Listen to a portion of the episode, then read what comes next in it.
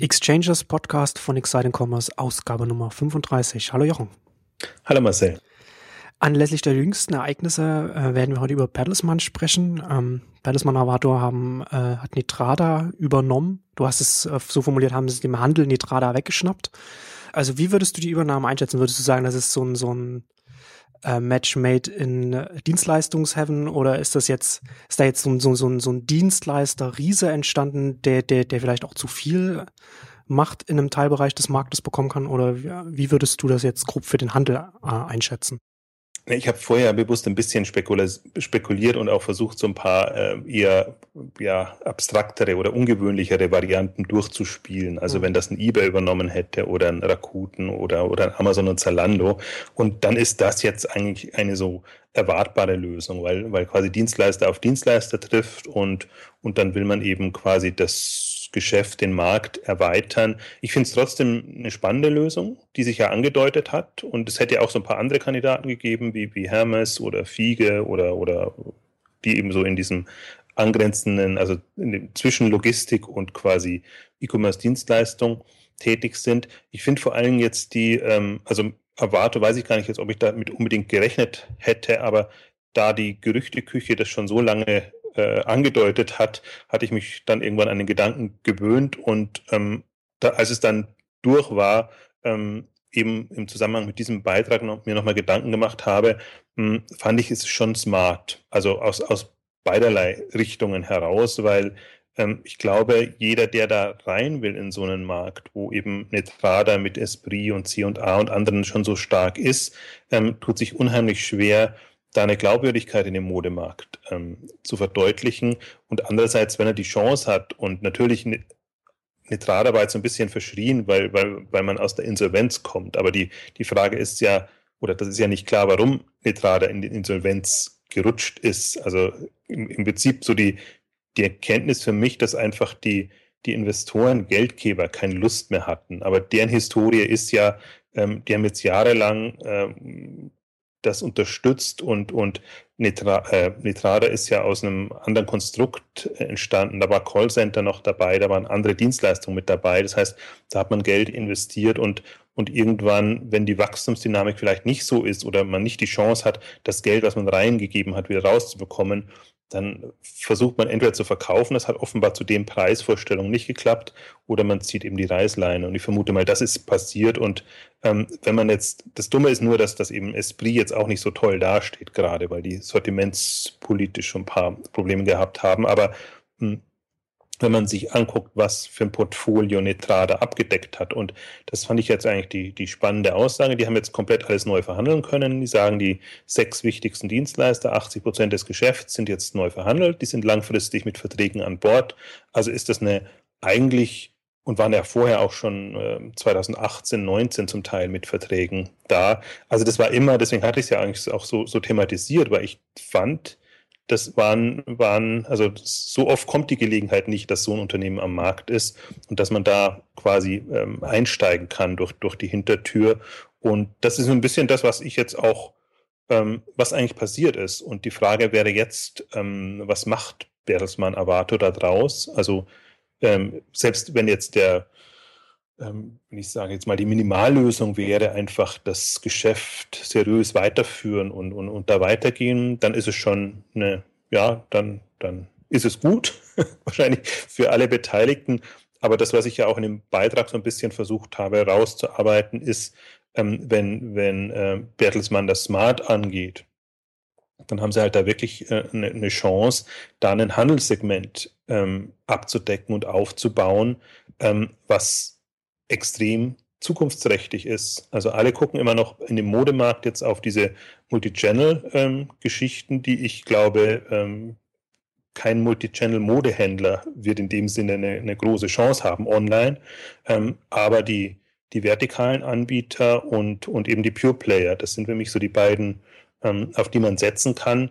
Ähm, Pure Player machen natürlich ihr eigenes Ding. Da haben wir ja Zalando und, und andere, die da mit Börsengang, was auch kommen mag, vorangehen und die anderen brauchen aus meiner Sicht irgendeine Unterstützung. Also sie könnten es, es kam zum Teil auch in den Kommentaren dann durch, natürlich könnten sie es selber angehen und das habe ich mich, hatten wir bei der ersten Ausgabe schon äh, besprochen, hatte ich mich bei Esprit auch immer gefragt, wenn man irgendwann mal so eine Milliarde, äh, ob jetzt Brutto- oder Nettoumsatz, das weiß man dann immer nicht, aber überspringt, ähm, ob man sich dann nicht die Gedanken macht, will man das nicht in-house lieber machen und, und, und wo man aber auch die Gegenposition vertreten kann und sagen kann, wir sind kein, wir sind nach wie vor noch kein Händler. Also wir, wir sind eigentlich eine, eine Marke, wir müssen uns, unsere Sortimente im, im Griff haben und müssen das alles machen. Und kann man sagen, okay, inzwischen haben sie Filialen und, und Flagship-Stores und alles Mögliche. Also Marken gehen schon auch in die Richtung rein, aber die Frage ist, wie, wie tiefgehend sollen sie, wollen sie das betreiben? Und vor Dingen, was ich ja immer auch als, als Chance sehe, das war ja auch eine, eine lange Debatte jetzt in dem Kontext, ist, ist Full Service ähm, E-Commerce, Logistik, Dienstleistung, tot oder nicht tot. Ähm, ich glaube, Marken haben einfach von Natur aus spannend drauf, ähm, sodass sie sich Dienstleistungen einkaufen können und damit nicht gleich am Limit sind. Die müssen, die Frage ist nur, können sie es wertschätzen, was der Dienstleister macht oder nicht mhm. macht? Und ähm, das ist eigentlich so die, ich glaube, das ist mehr die Frage, die jetzt beantwortet werden muss. Und das wird wahrscheinlich anderen Full-Service-Dienstleistern gar nicht so unrecht sein, dass jetzt die Debatte da implizit hochkam, weil man eben jetzt mit der Drohgebärde kommen kann. Aber wenn ihr uns quasi verhungern lasst, gehen wir pleite und ihr seht ja, was mit Nitrada ja. passiert ist. Und das ist eine vernünftige Diskussion, weil es wirklich immer so in diese Richtung ging. Wir, wir, wir quetschen quasi den Dienstleister aus, wo es nur geht. Ähm, irgendwie nachvollziehbar oder in, de, in der Logik, in der wirtschaftlichen Logik äh, nachvollziehbar, in der strategischen Herangehensweise nicht so sehr. Also solange man, das ist, glaube ich, jetzt auch so ein bisschen die Frage, wenn, wenn jetzt auch Bertelsmann Avato gelingt, sich da strategisch zu positionieren, nicht nur quasi als Outsourcing, günstiger Outsourcing-Partner, ähm, dann ist es natürlich ähm, also strategisch toll, weil für mich ist das Pendant eigentlich immer so ein bisschen Jokes, was Jokes macht mit seinen ganzen ähm, Premium-Luxus-Marken, die, die sich nie so als ähm, Full-Service-Dienstleister präsentieren würden, die aber de facto genau dasselbe machen, aber halt aus einer Kundenorientierung kommen. Das heißt, die hatten immer selber ihren, ihren Handelsbereich und, und, und die Plattform und, und ähm, haben einfach auch dieses Endkunden-Know-how dabei. Und das ist eigentlich schon für mich die spannendste Frage, die jetzt kommt aktuell sehe ich ein Avato oder eine Avato noch sehr als B2B-Dienstleister positioniert. Ich glaube aber, jemand, der in dem Marktsegment erfolgreich sein müsste auch eine B2C-Komponente, Kompetenz da haben. Und das ist ja bis jetzt immer so was, was ein bisschen schiefgegangen ist. Also wenn, wenn, wenn die Dienstleister dann eben auch Marketing machen sollten oder, oder CRM oder, oder Social Media oder wie es, wie es auch alles heißen mag, ähm, dann war das immer äh, ja, so leidlich gut, sage ich jetzt mal, weil es einfach auch. Ja, das sind ja dann genauso weniger die Kernkompetenzen des Dienstleisters wie des Händlers. Also das muss man dann ja dann auch erstmal als Dienstleister aufbauen intern. Ganz genau. Und vor allen Dingen ist es, ist, ist, da beginnt es halt mit, äh, da beginnt die, der, der, der, da kippt sozusagen zwischen B2B-Dienstleistung wo ich ja super sein kann. Kann ja sein, dass ich meine ganzen Logistik und, und Päckchen packen, verschicken und meinetwegen auch noch weitergehende Shopbetreuung oder, oder was damit zusammenhängt. Das ist ja alles immer vom Händler zum Dienstleister. Das, das ist, ein, ist eine, eine, eine vernünftige eigene Welt. Aber wenn es dann Richtung Endkunden geht und Endkundenbetreuung und, und Endkundenansprache und alles, dann ist das im Prinzip eine, eine, eine B2C-Geschichte und das, da bin ich jetzt einfach ganz gespannt. Also wenn, wenn ich ähm, das finde ich halt das Spannende, dass es jetzt ein Medienhaus, wenn man es mal im erweiterten Sinne sieht, übernommen hat, das ja durchaus auch, also nicht immer hundertprozentig, weil Medienhäuser, das hatten wir auch schon eine, gesprochen, sind auch immer eher Massenmedienhäuser, die, die mit Masse machen und nicht so sehr den Eins zu eins haben. Aber gerade so Bertelsmann hat ja auch so dein, sein Direktmarketing-Geschäft ähm, und, und ähm, das ist nicht 100%, passt nicht hundertprozentig äh, drauf, aber vom, vom, von, der, von der Grundidee, also diese Kompetenzfelder, decken sie schon ab. Und jetzt bin ich mal gespannt, ob da eine, eine Endkundenkompetenz mh, hm, aufgebaut werden kann, also eine Online-Endkundenkompetenz, was eigentlich, also entweder ich bin, bin blind, dass ich es nicht sehe, aber was ich nicht wirklich sehe bei, bei Bertelsmann noch. Also in, in keinem ihrer ihrer mannigfaltigen ähm, Geschäftsfelder, ähm, die sie haben.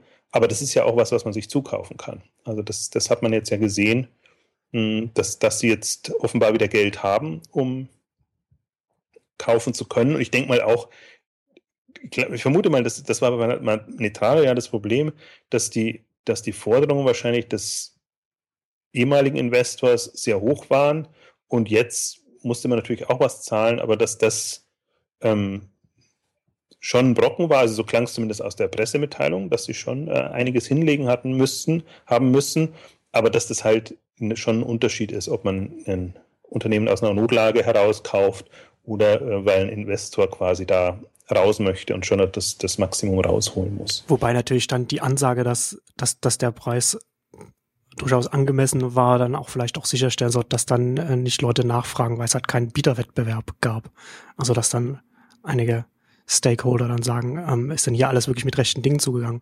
Das ist ja dann auch, und, und das, das würde mich halt auch noch interessieren, wie du das einschätzt, weil der Insolvenzverwalter hat ja, das hast, hast du hier auch geschrieben, hat, hat ja auch gesagt, dass er sich bei Netrada einen Zeitraum Bieterwettbewerb erspart hat und einfach schnell einen aussichtsreichsten Kandidaten identifiziert hat mit Berlesmann ähm, Avatu. Meinst du, dass dass, dass, dass, da, dass, dass da die anderen Kandidaten, die die Nitrada auch hätten übernehmen können, ähm, du, du hast jetzt hier Otto, Metro, Rewe an, angesprochen, die, die da vielleicht auch in Frage kommen werden, dass die überrumpelt wurden, ähm, ähm, sozusagen links überholt wurden oder, oder dass sie, oder dass, oder dass da vielleicht gar nicht das, das Interesse da war, weil die äh, anders auch interessiert ja, es, es, war für mich schon eine verblüffende Aussage, dass das so öffentlich dann kommuniziert hm. wird. Also ich, ich finde es nachvollziehbar. Man muss ja sehen, wann, wann ist die Pleite passiert, kurz vom Weihnachtsgeschäft. Und da versucht man natürlich erstmal schon hm, alles am Laufenden zu halten und alles so hinzubekommen. Und ähm, ich vermute schon, dass jeder ja die, die äh, ähm, Chance hatte, sich ernsthaft zu präsentieren. Das Problem ist halt gerade in so einem Fall, dass viele kommen und Einblick in die Zahlen haben wollen und, und vielleicht gar nicht so mit der Ernsthaftigkeit dran sind. Ähm, ich kann mir schon vorstellen, dass der ein oder andere, ähm, der ist wahrscheinlich zu, äh, wie soll ich sagen, zu, zu wenig ernsthaft jetzt aus, aus Insolvenzverwalter-Sicht angegangen ist, sich nachher geärgert hat, also dann äh, gesehen hat, ähm, das geht vielleicht doch nicht so also das ist halt immer das spekulative Element, was man bei, bei jeder Insolvenz hat. Ähm, man weiß nie, wie begehrt ist das ähm, Objekt dann und, und welchen Weg ähm, fährt man dann, beziehungsweise ist jemand da, der das im Idealfall ist natürlich immer, wir wollen alles auf einmal an einen möglichst schnell verkaufen. Das ist ja jetzt auch wieder bei Weltbild die Aussage. Das ist immer so das, das große Ziel. Das klappt in den wenigsten Fällen, aber in solchen Fällen, wenn, wenn jetzt nicht ein Unternehmen aus einer Not heraus Insolvenz geht, ähm, ist halt das schon die Chance. Und ich vermute mal, da, da wird auch ein Insolvenzverwalter eine, eine Frustgrenze haben, ähm, wie viele Anfragen er ähm, für sinnvoll hält. Und wenn er dann, kann mir vermuten, ich vermute das schwer, dass, dass bei, bei einem Fall wie, wie Nitrada eben Dutzende von Anfragen kommen. Und dann ähm, filtert man schon sehr schnell raus oder nimmt sie, merkt, merkt ja dann, ist, ist, ist eine Ernsthaftigkeit da oder ist nicht eine Ernsthaftigkeit da, was halt ich jetzt persönlich aus, aus einer Marktbranchensicht ein bisschen schade finde, dass, dass dann natürlich die, die ähm, naheliegenden Varianten rauskommen, wie jetzt in dem Fall auch, und nicht so sehr vielleicht äh, Varianten, die, die der Branche auch gut getan haben. Aber das, darum muss es dem Insolvenzverwalter nicht gehen. Also ich, ähm, das, das wäre jetzt, würde, äh, ich, so, so, neugierig bin ich ja, dass mich das tatsächlich schon interessieren würde, wie, wie äh, ähm, wie reagiert jetzt im Nachhinein ein, ein Hermes Otto da, die, die ich mit als einen der, also jetzt in dem klassischen Bereich, heißesten Favoriten gesehen habe? Oder ich habe jetzt ja nochmal einen, einen Beitrag auch geschrieben zu eBay, eBay Enterprise. Ähm, auch die äh, im Prinzip müssten daran ein Interesse gehabt haben. Also es wären jetzt für mich noch so im, im erweiterten Bereich ähm, zwei, wo ich sage, ähm, ja, warum nicht in so einer Lösung? Also ich glaube halt, ich, ich, sehe ja, wir haben jetzt so ein bisschen aus, aus einer, aus einer Bertelsmann-Perspektive ähm, ähm, gesprochen, aber was, was das Spannende jetzt ja auch für Netrada macht oder generell, ich glaube, viele der, der ähm, Full-Service-Anbieter haben so ein bisschen das Problem, dass sie natürlich ähm, für ein Themenfeld besetzt sind und gut sind und äh, die Deals quasi immer, also der Deal muss sich rechnen, direkt rechnen, was man anbietet. In so einem Konstrukt wie Avato kannst du natürlich auch ähm, mit, mit strategischen Geschichten oder mit, mit Zusatzservices und, und, und, und anderen Mehrwerten eventuell punkten und sagen, okay, das ist so meine Basisdienstleistung. Damit möchte ich erstmal die äh, Modeanbietermarken ködern. Also ködern eigentlich jetzt ein neutrales, als neutrales äh, Wort, das klingt zu negativ. Ähm, und dann habe ich aber ein ganzes Portfolio an, an Dienstleistungen, ähm, was ich da anbieten kann. Und das kann ähm, super tief oder wenig tief reingehen. Also bei Otto zum Beispiel geht das super tief rein, weil, weil Otto jetzt auch noch einen eigenen Arm gegründet hat, wo man auch ähm, Sortimentsbereiche aufbaut, das Sourcing und, und alles äh, mit, mit berücksichtigt. Ähm, also das, das sind halt auch Chancen, die ich jetzt in, in so einem Konzernkonstrukt sehe. Und ähm, ich glaube, das ist auch so ein bisschen was, was man berücksichtigen muss oder was, was viele andere der, der, der kleineren, das möchte ich eigentlich so, kleiner möchte ich gar nicht so sagen, sondern spezialisierteren Anbieter in diesen ähm, Segmenten sehen. Und wir haben ja auch schon andere, die hatten wir in der, in der, in der Ausgabe auch äh, diskutiert, 004 und, und andere, die einfach spezialisiert sind und die ein paar wenige große Kunden haben und die dann eben sofort Schwierigkeiten bekommen, ähm, wenn, wenn die ausfallen. Das ist immer so die Hop- oder Top-Geschichte. Ich glaube, jetzt in so einem Konstrukt oder wenn sich das mal so rauskristallisiert, das wäre aber im, im Prinzip auch eBay hat sich so aufgebaut. Also ehemals GSI Commerce, eBay Enterprise, die auch neben ihrer quasi Logistik, ähm, Lagerstrukturen sich auch noch entsprechende ähm, Unternehmen zugekauft haben, die jetzt im Online-Marketing oder in, in, anderen Bereichen oder ähm, Kundenbindung oder so aktiv sind. Also das, das sehe ich jetzt so als, als zweite große Chance und, und damit natürlich auch, um, um nochmal auf diesen Modebereich zurückzukommen, ähm, ich finde, dieses Themenfeld ist noch nicht beackert, also nicht gut genug beackert. Das ist immer alles so aus, aus ähm, die Markenhersteller haben alle das Problem, sie müssen online gehen oder online verkaufen, direkt ähm, verkaufen und äh, lassen dann quasi die einzelnen Anbieter pitchen und dann kommt eine mehr oder weniger gute Lösung.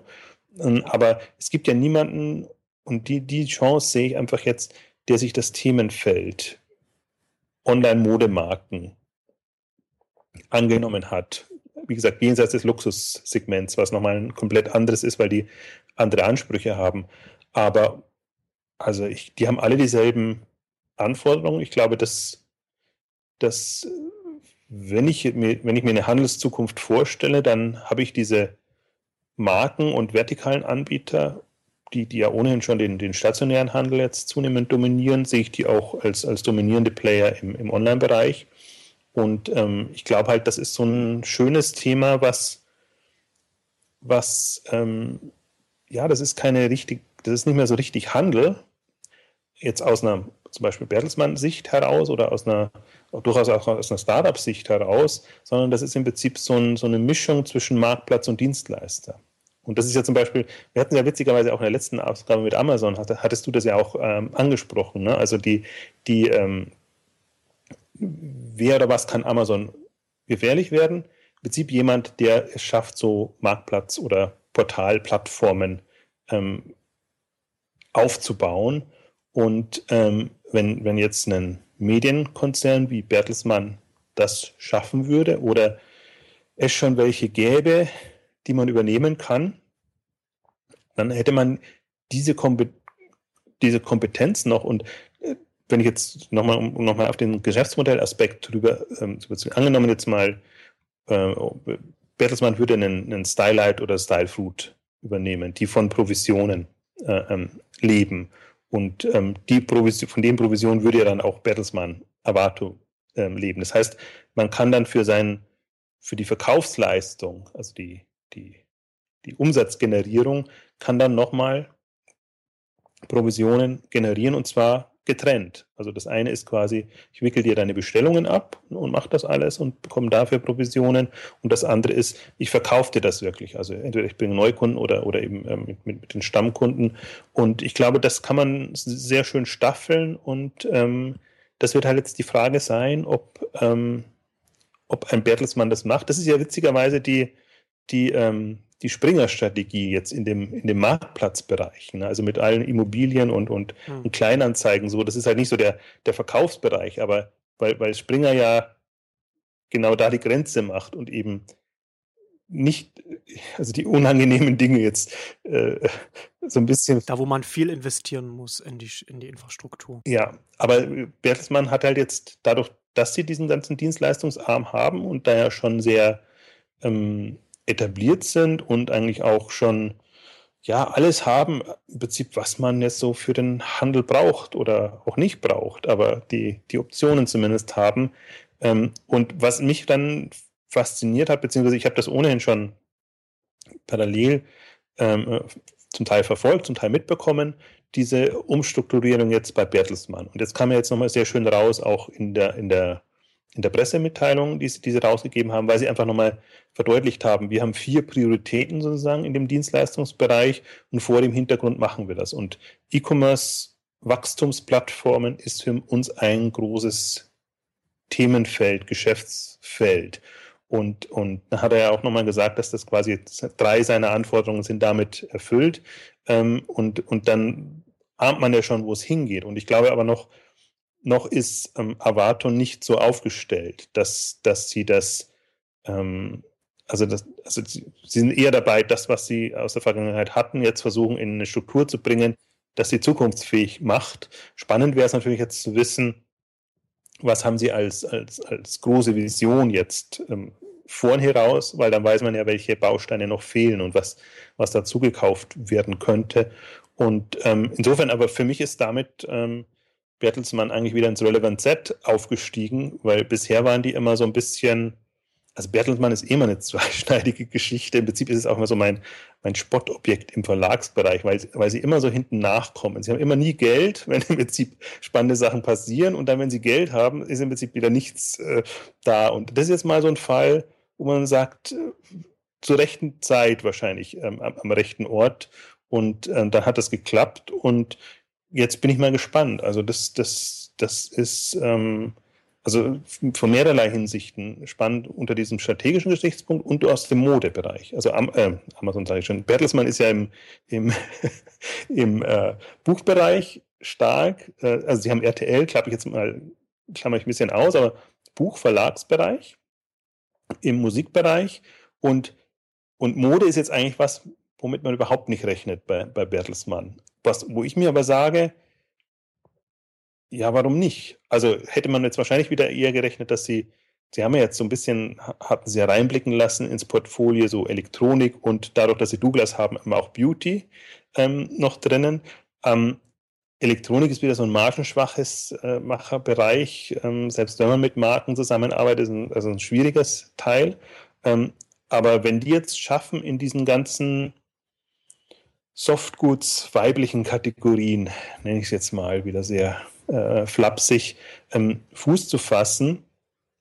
Im, also und, und damit, also eigentlich ja das, was, was Otto immer machen wollte und auch noch macht. Also die haben ja, auch Hermes hat einen extremen Schwerpunkt auf, auf Mode und, und, und haben da auch ähm, Joint Ventures gegründet und wie gesagt äh, auch, auch die, die, ähm, die Prozesse bis hin Richtung Sourcing und, und Connections quasi in, in die asiatischen Märkte und ähm, versuchen da quasi eine, ein Full-Service-Dienstleistungspaket aufzubauen. Und dann jetzt so ein, so ein, so ein Bertelsmann, die, was ich halt als Chance sehe, ist, ähm, immer bei einem, das sind wir wieder bei unserem Lieblingsthema oder bei meinem Lieblingsthema, ähm, was ist Medienkompetenz, was ist Handelskompetenz? Und irgendwo da, dazwischen ähm, macht sich's ja aus und ich, mir fehlt ja im Handel immer noch die, die Medienkompetenz, also dass man halt medial äh, irgendwie agieren kann.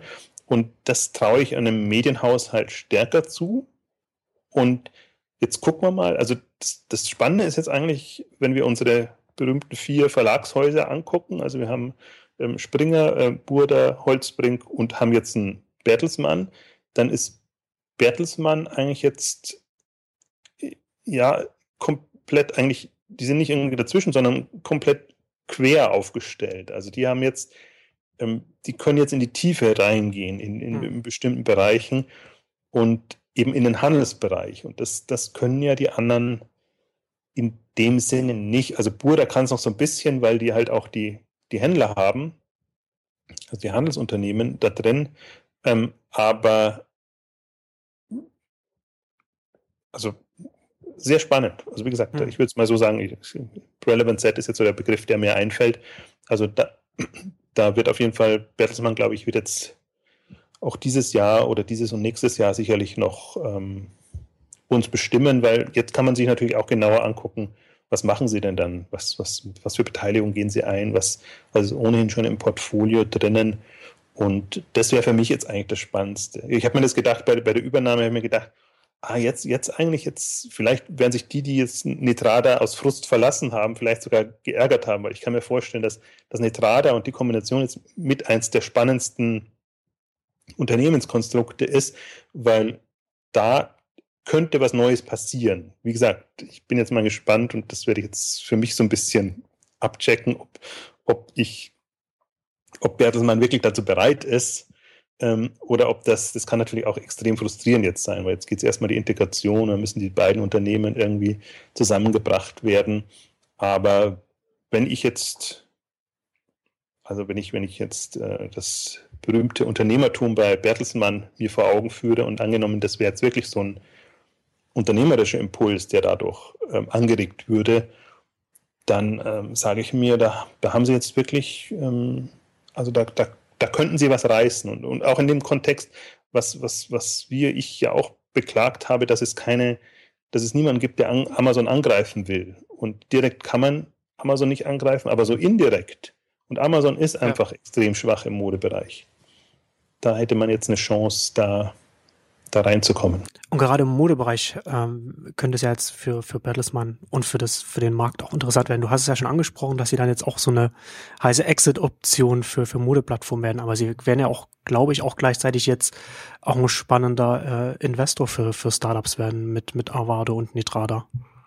Ja, also das, also beides. Also wenn, wenn das ihr strategischer Fokus ist, das weiß ich nicht. Das habe ich bis jetzt nie so gesehen oder das haben Sie wahrscheinlich selber noch nicht gesehen, weil manchmal ja. manches ergibt sich ja dann auch erst so. Ähm, aber wenn man jetzt mal die, deswegen habe ich mir ja nochmal die Beteiligungen angeguckt, was, was, was äh, Bertelsmann jetzt so in den letzten Jahren gemacht hat. Sie haben schon ein paar spannende Geschichten, die haben sie aber eher so aus einem aus einem Medienbereich heraus sind sie da angegangen und, und, und unter anderem eben auch in diesen ganzen YouTube-Bereich ähm, reingegangen und haben dort ähm, ähm, Investments gemacht ähm, in Europa, aber auch in den USA. Sind Sie da dabei, was man aber wahrscheinlich eher so aus einem, aus einem RTL-Medienfokus sehen muss, dass eben ähm, TV mit, mit YouTube ähm, konkurriert. Ähm, aber da ist eben auch, also es funktioniert ja wenig. Was heißt das? Das ist jetzt wieder blöd formuliert. also naheliegend sind ja immer sehr, also Mode ist so ein Thema, Beauty ist so ein Thema. Äh, es funktioniert, meine ich jetzt mit der Monetisierung im YouTube-Bereich. Ähm, da, da gibt es zwar schöne Shows, aber dann gibt es halt vieles im Gaming-Umfeld, äh, was so eine eigene Welt ist. Wenn man jetzt mal im Konsumerbereich sieht, dann ist schon Mode, Beauty und so, das sind schon die, äh, ähm, also die, die, die, ähm, wie soll ich sagen, nutzerstarken ähm, Segmente, und da ist viel entstanden in den letzten Jahren und ähm, da hat auch Google versucht, das ein oder andere ähm, zu investieren. Es sind ja diese, diese YouTube-Netzwerke entstanden, die gemeinsam vermarktet werden. Und ähm, das sehe ich jetzt nicht eins zu eins. Also ich, ich glaube, im Prinzip ähm, ist YouTube schon ein bisschen zu fortgeschritten. Also es braucht eigentlich noch Plattformen dazwischen. Also bei Modeplattformen möchte ich immer ungern von Marktplätzen ähm, mhm. sprechen. Aber es, es, es braucht ganz interessant jetzt, weil, weil in den USA jetzt, wenn man mal sieht, wie, wie ein äh, ähm, Shop-Style dort wirbt und, und andere, also die man jetzt hier gar nicht so mitbekommt, aber ähm, unheimlich viel Werbung gesehen von, von Shop-Style. Und, und das ist ja auch so einer der Kandidaten, die schon länger dabei sind, die, die das machen. Oder nach wie vor gibt es ein Polyvore und ähm, Pinterest ist jetzt so ein bisschen mit Rakuten äh, verbandelt wobei jetzt Bertelsmann auch wieder ein neutraler Player wäre, also, dann, also im Sinne von kein Amazon und kein, kein eBay oder so, sondern ein, ein anderer, den man damit ins Boot nehmen könnte. Also es gibt da schon ein paar Kandidaten, finde ich, die mh, hm, gut oder sich Gedanken gemacht haben, wie man, wie man Mode präsentiert und wie man da in der Nutzeransprache weiterkommt. Ähm, hat, da hat sich halt jetzt noch keiner so durchgesetzt. Also es gibt jetzt Pinterest mal so ein bisschen ausgeklammert, aber diese, diese ganze Instagram und, und, und, und Facebook und, und Snapchat und, und Welle, also wo ja wirklich die, die explodiert sind in, der, in den Nutzungszahlen, Ähm, das äh, gibt es ja in der Form noch nicht. Und ähm, aber das ist, um auf deinen Punkt zurückzukommen, ich glaube halt auch ähm, Startups, die das Thema wieder angehen wollen. Und das ist ja auch immer so eine Wellenbewegung. Mal kommt wieder so eine, witzigerweise, es gab diese Style, Style Fruits, Ladenzeile würde ich da fast noch ein bisschen dazu nehmen, die dann irgendwie in eine andere Richtung gedriftet sind. Es gab da diese Welle, wahrscheinlich nach Polyvore oder nach was auch immer, wobei es nicht so direkt miteinander zu tun hatten. Also so eine Mischung zwischen Visual und, und, und Social und dann jetzt wieder nichts und dann kommen wieder, oder das Match war in dem Kontext auch noch dann ähm, ein, ein Thema und ähm, danach nicht so vieles. Also ich kann mir halt vorstellen, was, äh, was, was jetzt in dem, in dem, in dem äh, Mobile-Tablet-Bereich passiert ist, also mit, mit Flipboard und, und anderen Mechaniken und, und, und Art und Weise, wie man, wie man visuell navigiert, präsentiert und alles, was damit zusammenhängt. Da würde ich mir halt wünschen, dass da das ein oder andere käme, was auch kommt, wenn ich jetzt so äh, mir Gedanken mache, kommt auch, aber kommt so sehr, sehr langsam und zäh. Also das, das sind alles keine, deswegen würde ich jetzt auch gar keine Kandidaten nennen wollen, weil die, die sind alle so, hm, das ist nichts, also das ist nicht halt, nichts Halbes und nichts Ganzes. Und was wir jetzt ja bräuchten, um den Markt voranzubringen, ist ja was, äh, was, was wirklich einen, einen, die, die Ambition hätte, quasi ein, ein, Amazon für Mode zu sein. Also ohne jetzt ein Amazon zu sein. Es muss, der Handelsaspekt muss nicht da sein, aber es muss, muss im Prinzip von der, es, es muss halt so ein Haushalt-Name sein. So wie, oder ein Facebook für, ja. für Mode oder wie auch immer. Es kann nicht so, wir sind eine von Dutzenden Modeplattformen. Ich kann mir im Modebereich sogar vorstellen, dass es in die, in die Nische Spezialisierung reingeht. Also vielleicht ist das gar nicht, das, das gab mal einen sehr schönen Beitrag auch in einem der, der Tech-Blogs ähm, von, von einer der Redakteurinnen oder, oder Bloggerinnen geschrieben, die einfach auch am Beispiel von Amazon nochmal sehr verdeutlicht hat, warum das auch gar keinen Sinn macht, wenn man, wenn man Mode für Alte, Mode für Junge und, und, und große Größen und, und, und alles in einem Sammelsurium da drin hat. Ähm, das schreckt dann jemanden eher ab, als dass es ihn inspiriert, weil man halt, das sind so, das sind so äh, unterschiedliche Welten. Ähm, da glaube ich, muss man wieder eher von der Spezialisierung herauskommen. Ähm, aber das ist, also ist halt vor dem Hintergrund auch spannend, weil wir sprechen ja durchaus auch dann von, von nicht mehr nur von, von Handel, den man da irgendwie unterbringt, sondern von Marken, Herstellern, Verticals, von den Zaras, H&Ms und, und Bestseller Group ist auch so ein schönes Beispiel mit ihren Jack und Jones und alles, was sie da haben.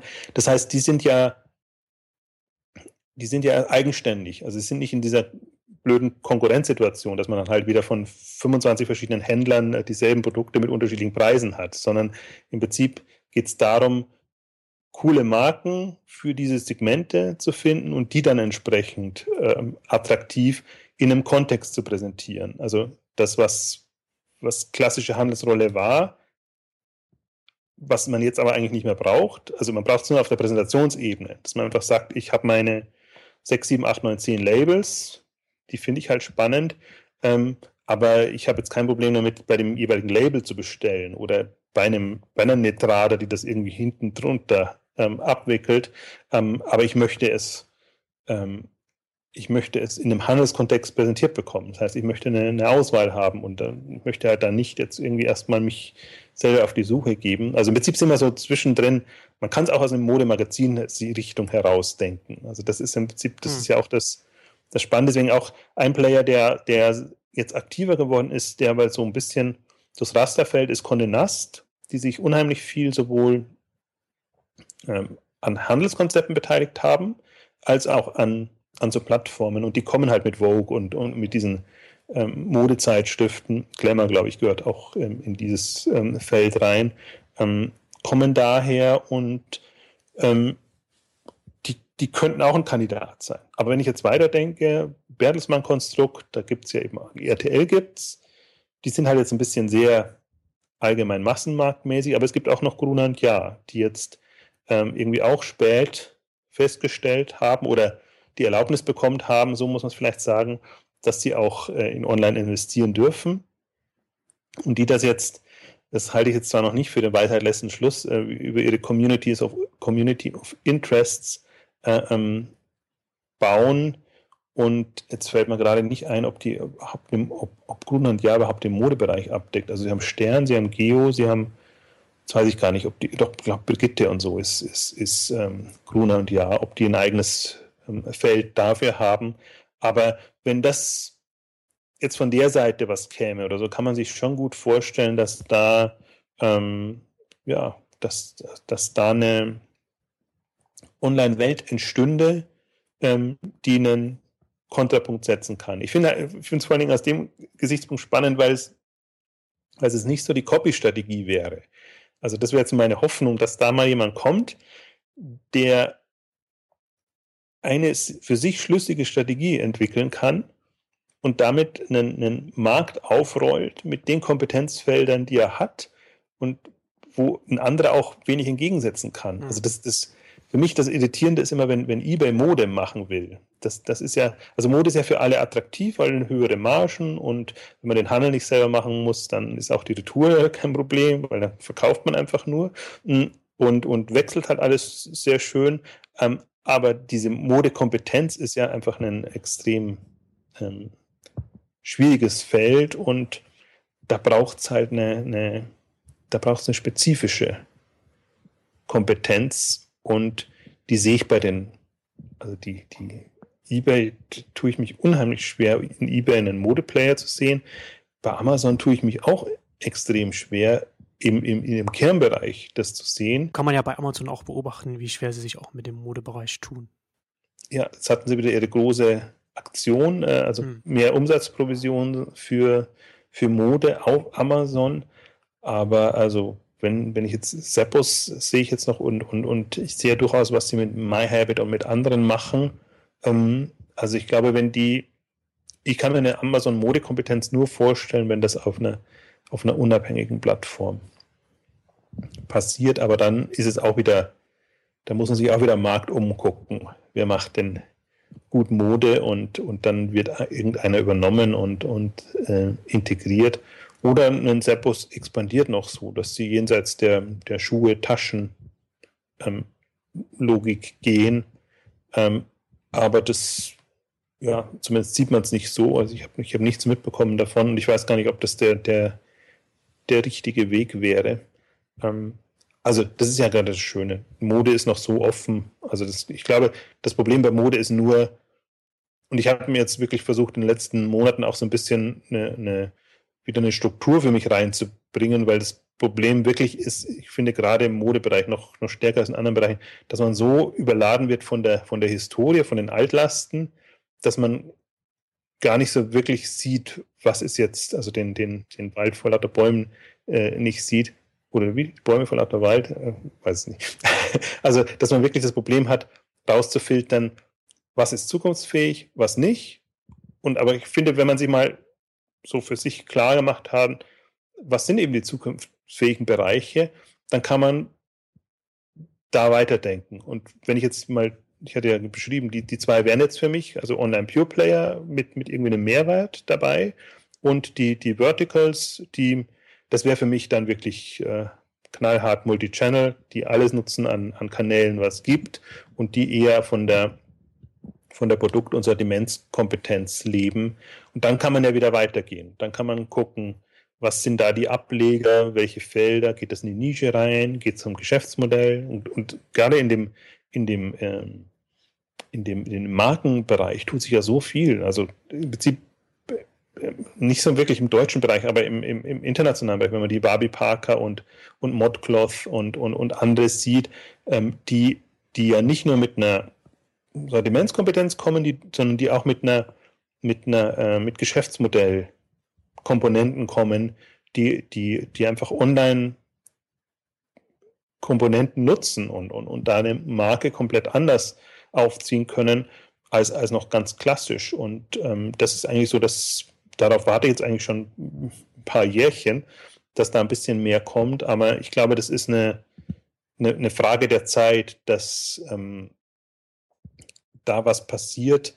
Aber vielleicht ist es auch ein Henne-Ei-Problem. Also solange es die Plattformen nicht gibt, tut man sich schwer, irgendwie mit einer quasi so ein Thema von Grund auf aufzuziehen, weil du kannst eigentlich für eine spezialisierte Marke, ah, da musst du schon sehr, sehr große Anhängerschaft haben, dass die quasi nur dein Label hm. bevorzugen. Ähm, ich glaube, erst dann, wenn es so, wenn, wenn aus den Zielgruppen, aus den Kundengruppen Plattformen entstanden sind, dann hat man auch eine Chance, da irgendwie diese neuen oder anderen Label entsprechend ähm, zu vermarkten und reinzubringen. Mhm. Also ja, deswegen finde ich auch den Modebereich nach wie vor spannend. Der ist ein bisschen jetzt durch, durch Zalando in eine andere Richtung gedriftet und man diskutiert eigentlich immer über andere Themen, aber ähm, Zalando greift nur das auf, was, was schon im Argen ist, aber ähm, im Prinzip, wenn, wenn ich mir die, die. Das ist die Low-Hanging Fruits sammelt Zalando erstmal, was auch naheliegend ist. Genau, das ist der Punkt. Und wenn ich mir aber jetzt die Zukunft der, der Mode vorstelle, mal, wie könnte online getriebene Mode aussehen, dann, ähm, dann sage ich mal, da sind wir bei 5 oder 10 Prozent von einem 100 Prozent Potenzial, das da ist. Und das, das, wir haben, jetzt habe ich ja nur über über neue Labels und Segmente gesprochen. Und was mir immer noch fehlt, wo, wo irgendwie Mode auch irgendwie nicht weitergekommen ist, ist auch die Taktung zu erhöhen. Also für mich ist das alles immer noch zu langsam und, und, und man hat einfach viel mehr Möglichkeiten, ähm, schneller oder, oder besser nach dem Kundengeschmack orientiert Mode zu machen und den Mode interessiert ist. Also was, mein, was meinst du mit der Taktung, dass dann schneller neue Produkte reinkommen oder oder das oder? Genau. Also das das im Prinzip das was man nennt es ja immer so schön Fast Fashion was was was Zara und H&M hm. ähm, gemacht haben aber ähm, Fast Fashion ist im Vergleich zu dem traditionellen äh, ähm, Fashion Handel und, und wenn man dann Very Fast Fashion oder wie auch immer man eine Steigerung findet, also ich finde im, im, im, in dem Online-Kontext mit allen mh, hm, Prozessen, Möglichkeiten, auch mit den Möglichkeiten mit den Nutzern zu arbeiten, ähm, könnte man es noch schneller machen. Wobei das, der, der Punkt für mich jetzt eigentlich ist nicht, dass man schneller machen muss, damit es schneller ist, sondern ich glaube, damit könnte man sich eine andere, äh, wie soll ich sagen, anders am Puls der Zeit ja. Modemarken etablieren. Und, und ein Segment wäre zum Beispiel ausgehend von bestimmten Ereignissen sofort eine Kollektion oder Mode zu haben. Und vieles ist planbar, natürlich, immer die, die, die, Klassen, die Standard äh, saisonalen Geschichten kommen jedes Jahr wieder zur selben Zeit, aber andere Trends und Themen sind halt nicht planbar. Und jemand, der da sehr schnell reagieren kann, kann eben sofort eine, eine Kollektion zu Schmuck, zu, zu Mode und zu was anderem auf den Markt werfen und hat eben entsprechende, im Idealfall entsprechende Geschäftsmodelle. Aber wir hatten das Thema ja auch am, am, am mit, mit dem Kontext Shoppingclubs ähm, ähm, besprochen, dass ich da auch das, das Ende noch nicht sehe, weil ich gerade für, für eben Marken und Labels äh, eine extreme Chance sehe, mit solchen Geschäftsmodellen sehr viel ja. näher an den Kunden zu agieren. Ge genau, ger gerade im, im, im Modebereich ist, sehe ich auch wie du da sehr viel Potenzial, wenn, wenn man, wenn man Handel und Produktion verbindet und da Prozesse neu etabliert. Das äh, sehen, sehen wir ja teilweise, hatten wir auch auf Exciting Commerce ja auch schon ähm, so, so ein paar verschiedene Sachen, was so Richtung Crowdsourcing geht, wo es dann um, um, um, das, um das Bewerten von, von, von Designs, T-Shirts, Designs und sowas geht. Ne? Das, aber das ist ja noch, das ist ja noch so sowas, sowas Offensichtliches, wo man dann natürlich noch viel weitergehen kann. Ja, aber nicht, selbst nicht mal die offensichtlichen Bereiche passieren ja. Also das ist alles noch sehr traditionell mhm. gedacht. Man überträgt Handel auf, auf online, ohne sich jetzt zu überlegen, was könnte Mode ähm, im, im, im Online-Kontext bedeuten. Und ich glaube auch nicht, dass das von den, von den klassischen Playern kommt, sondern das müsste von, von innovativen Playern kommen, entweder aus dem Online-Bereich oder wahrscheinlich sogar aus, aus, eher aus dem Modebereich, die einfach dann mit, entweder mit einer Online-Kompetenz kommen oder einfach online aufgewachsen sind. Also das schöne Schlagwort Digital Natives dann, wenn die soweit sind und, und entsprechend ihre, ihre Labels kreieren, glaube ich, dann ist nicht mehr der klassische Weg, dass man irgendwie, keine Ahnung, über Messen in den Fachhandel oder, oder wie auch immer dann, dann rein muss und so seine, seine Kollektionen entwirft. Sondern ich glaube auch schon da, was, was jetzt mit, mit Kickstarter und mit, mit, mit anderen Crowdsourcing, Crowdfunding-Plattformen passiert. Ich meine, das ist ja auch eine, eine, eine Bewusstseins- Veränderung, die damit einhergeht. Man sieht, welche Möglichkeiten habe ich und dann kann man das auch in seine, seine Entscheidung mit einfließen lassen und das entsprechend ähm, adaptieren auf, auf, auf seine Themen und, und Bereiche. Aber das ist so ein da wollte ich auch schon längst mal einen Beitrag darüber geschrieben haben, so mein, mein, meine Frusterfahrung mit, mit der Stagnation im Modebereich. Ähm, also da, da Stimmt, da ist ja noch so 2010 oder so ist ja noch so ein bisschen was passiert. Also ich erinnere mich daran, dass ich, dass ich da auch noch eine, noch, noch, noch äh, auf Exciting Commerce über ein paar Startups geschrieben habe. Aber da ist jetzt schon seit, weiß nicht, seit 2012 spätestens oder so nichts wirklich Spannendes passiert in dem Bereich, oder?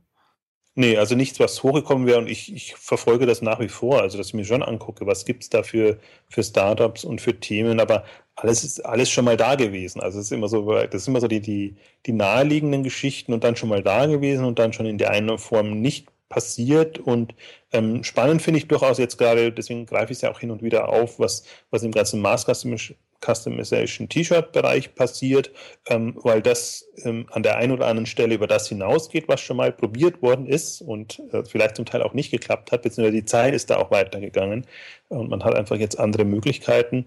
Hm, das ist so ein Segment, aber in, in vielen anderen Bereichen sehr traditionell, also traditionell im Online-Kontext ist, ist, schon ein, ein eigenartiges Wort, aber mit traditionell meine ich ähm, klassisch, äh, was man klassisch im Onlinehandel schon, schon gesehen und getestet hat. Und ähm, ja, also genauso wie du sagst. Also ich würde auch sagen, so ja, 2010, wahrscheinlich sogar noch ein bisschen früher sogar, ähm, ist da nichts mehr passiert, beziehungsweise ich, ich sehe es ja eher so aus dem ähm, Modehandel muss man ja gar nicht online ähm, nur betrachten, sondern was waren denn die letzten Revolutionen im, im Modehandel? Und das, das war eben Fast Fashion. Also da nimmt man einen, einen, einen H&M und, und, und einen Zara und den Einfluss, den sie dann hatten auf ein Esprit oder so, die halt dann äh, nicht mehr nur vier oder zwei Kollektionen, sondern zwölf Kollektionen haben. Das war ja lange so das, das Vorzeigebeispiel. Und ähm, Uniqlo und, und, und andere, die, die aus Japan kommen, die das noch so ähm, forcieren. Aber das war es dann aus meiner Sicht schon. Und da erwarte ich mir eigentlich so mehr aus der, aus aus der Modebranche heraus den, den nächsten Schritt, dass da was kommt und die Produktionsmöglichkeiten oder generell die, die Informationsflüsse, ähm, ja, die sich ja auch extrem äh, ähm, ähm, also neue Möglichkeiten erschlossen haben, ähm, zu nutzen und da was, was anderes draus machen. Also nicht ohne Grund, das ist ja immer das schöne Beispiel, dass ein, wenn Informatiker quasi ähm, einen Zara revolutioniert und, und dann das reinbringt. Vielleicht muss es so eine, so eine eigenartige Konstellation sein und da muss man gar nicht mit der Modekompetenz hinbekommen, sondern muss man nur die Reaktionsfähigkeit dann ne, entsprechend so schnell hinbekommen, dass man den Geschmack der Leute oder das, was eben die anderen äh, Treiber in der Modebranche ähm, bringen, entsprechend auf den Markt bringt und dann hat man da eine, eine, eine, Chance. Also das, das sehe ich gar nicht so sehr aus dem, nur aus dem Online-Bereich, sondern da, das habe ich mir wirklich, als ich mir das mal überlegt habe, habe ich mir gedacht, also das ist ja wirklich, ähm, da ist, da ist, da ist der, der Online-Impuls ja noch gar nicht da. Wir haben in, mit den Shopping-Clubs ein bisschen im Abverkauf, aber wir haben ihn nicht in der, in der Kollektion oder generell in der, in der Art und Weise, wie, wie, wie Mode jetzt ähm, auf den Markt gebracht würde. Also deswegen ist das ist für mich auch so eine, also wenn ich ja, ich, meine, meine Hypothese immer, ich als, ich hätte einen Fonds und, und würde quasi investieren müssen, ich täte mich immer ja unheimlich schwer, deswegen ist das immer so ein leidiges Thema, die einzelnen Unternehmen rauszupicken, aber die, die Themenfelder, wo ich sage, da, da würde ich wirklich quasi mein, mein Geld entsprechend streuen. Ähm, da gibt es wirklich so ein paar Bereiche und ich glaube, dass, dass da aus einem aus dem Modebereich noch, noch was ähm, kommen müsste und entstehen müsste.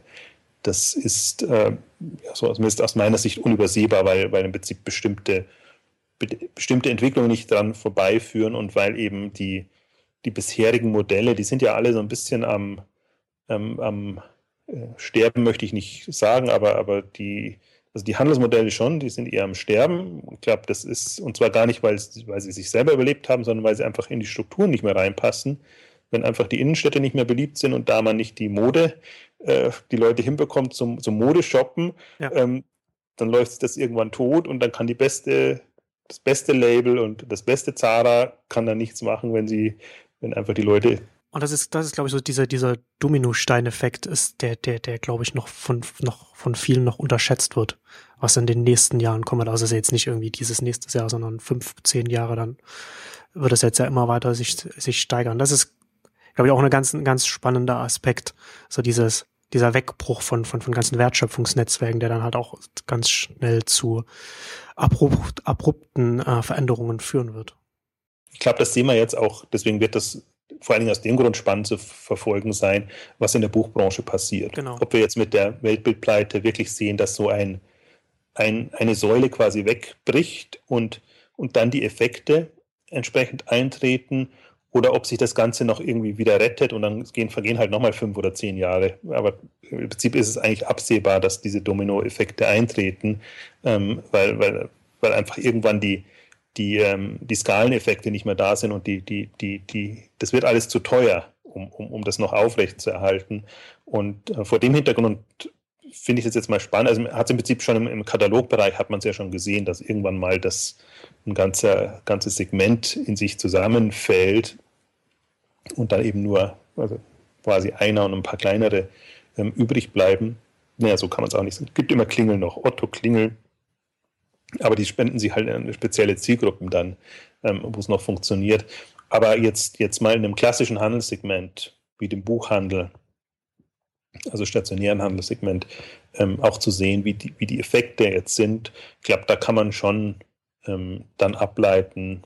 Der nächste wäre ja dann der Elektronikbereich und dann kommen wir eben in den also Schuhhandel ist ja auch jetzt, äh, also wir sind eigentlich immer, das wiederholen wir fast immer in den, in den, in den Folgen, aber dieses, diese, diese Abstufung, was so nach der Reihe kommt und dass eben der Schuhhandel durch Zalando jetzt quasi frühzeitiger unter Druck kommt ähm, als, als vielleicht erwartet.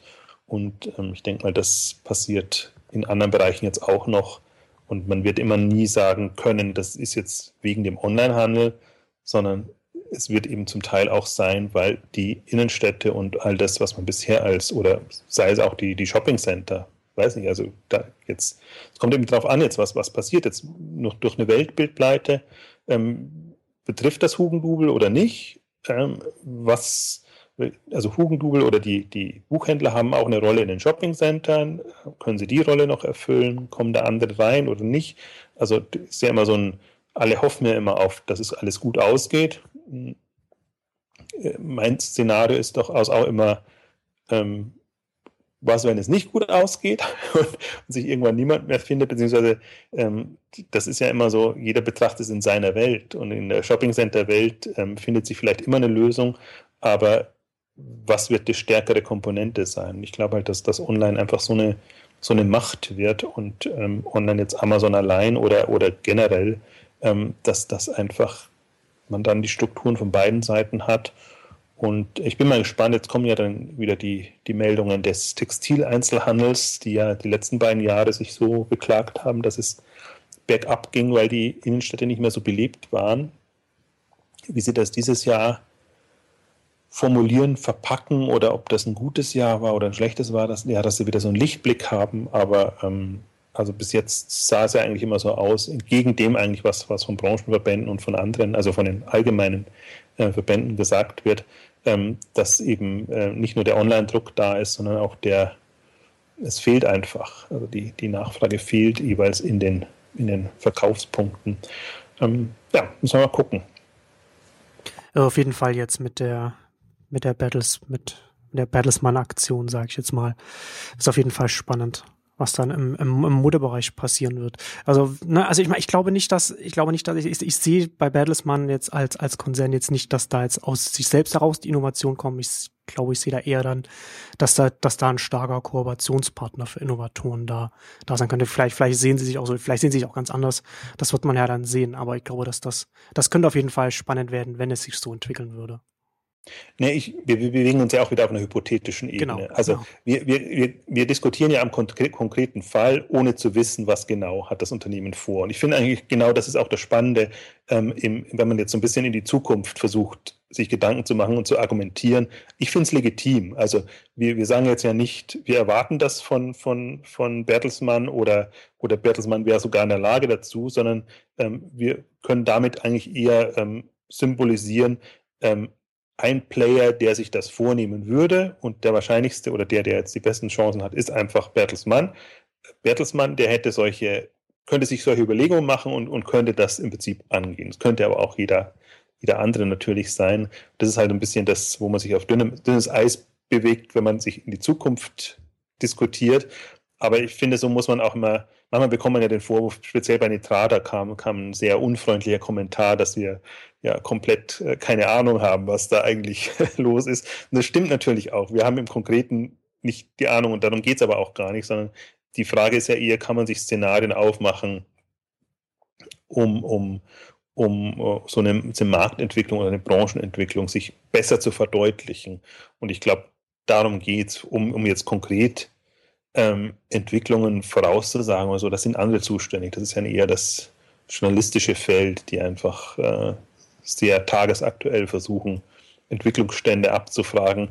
Ich glaube, das ist nicht, nicht wirklich unsere Rolle. Und wenn man die Rolle natürlich immer erwartet, und manchmal wird ja erwartet, dass wir journalistisch agieren, und ich finde es immer so ein bisschen eigenartig, dass, dass man es so bewertet, weil ähm, dann das ist, das ist eine andere Kompetenz und das ist auch eine andere Herangehensweise an die Themen. Ich glaube, was, was, was Blogs können oder was, was jemand, was Exciting Commerce oder jetzt auch Neunetz bei dir oder, oder andere, die diese, diese äh, ähm, Märkte betrachten und, und, und, und ja, versuchen das zu verstehen, ist einfach immer so Hypothesen abzuleiten aus den Entwicklungen, aus dem, was man sieht und, und dem, dem was, was da ist, aber die ein bisschen mit, mit mit Fantasie, also und, und nicht im, im Sinne von jetzt träumen, sondern mit, wie gesagt, unter Hypothese Gesichtspunkten, Szenarien aufzumachen, wohin das geht. Und ich meine, das kann man für, für die, die,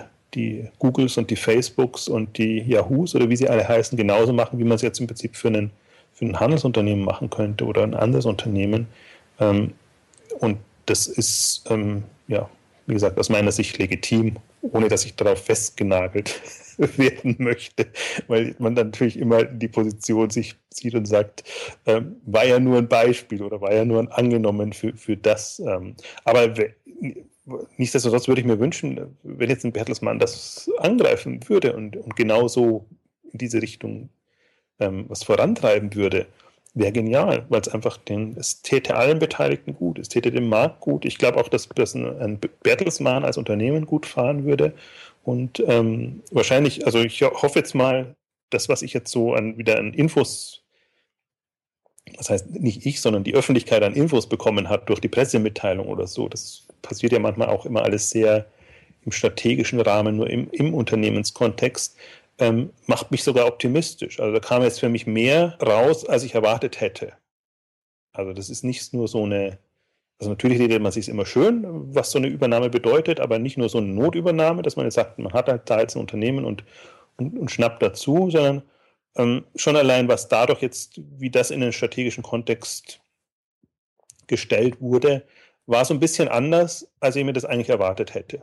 Also das, das ging nicht nur um Synergien und alles, was man sonst immer so, so hört, sondern ging durchaus schon Strategie, in eine Strategierichtung und eine Perspektive.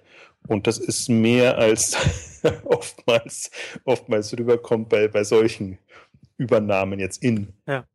Ich weiß gar nicht, ob man das traditionelle Bereiche oder Branchen sehen würde, ist es nicht. Es ist halt, ist halt ein Dienstleistungsbereich eher nochmal ein anderes Thema, aber ähm, insofern wird das, wird das hochspannend. Werden wir auf jeden Fall hier auch bei Exchanges weiter beobachten und auch auf Exciting Commerce. Und da kommen wir jetzt heute zum Ende der Ausgabe. Vielen Dank fürs Zuhören. Bis zum nächsten Mal. Tschüss. Tschüss.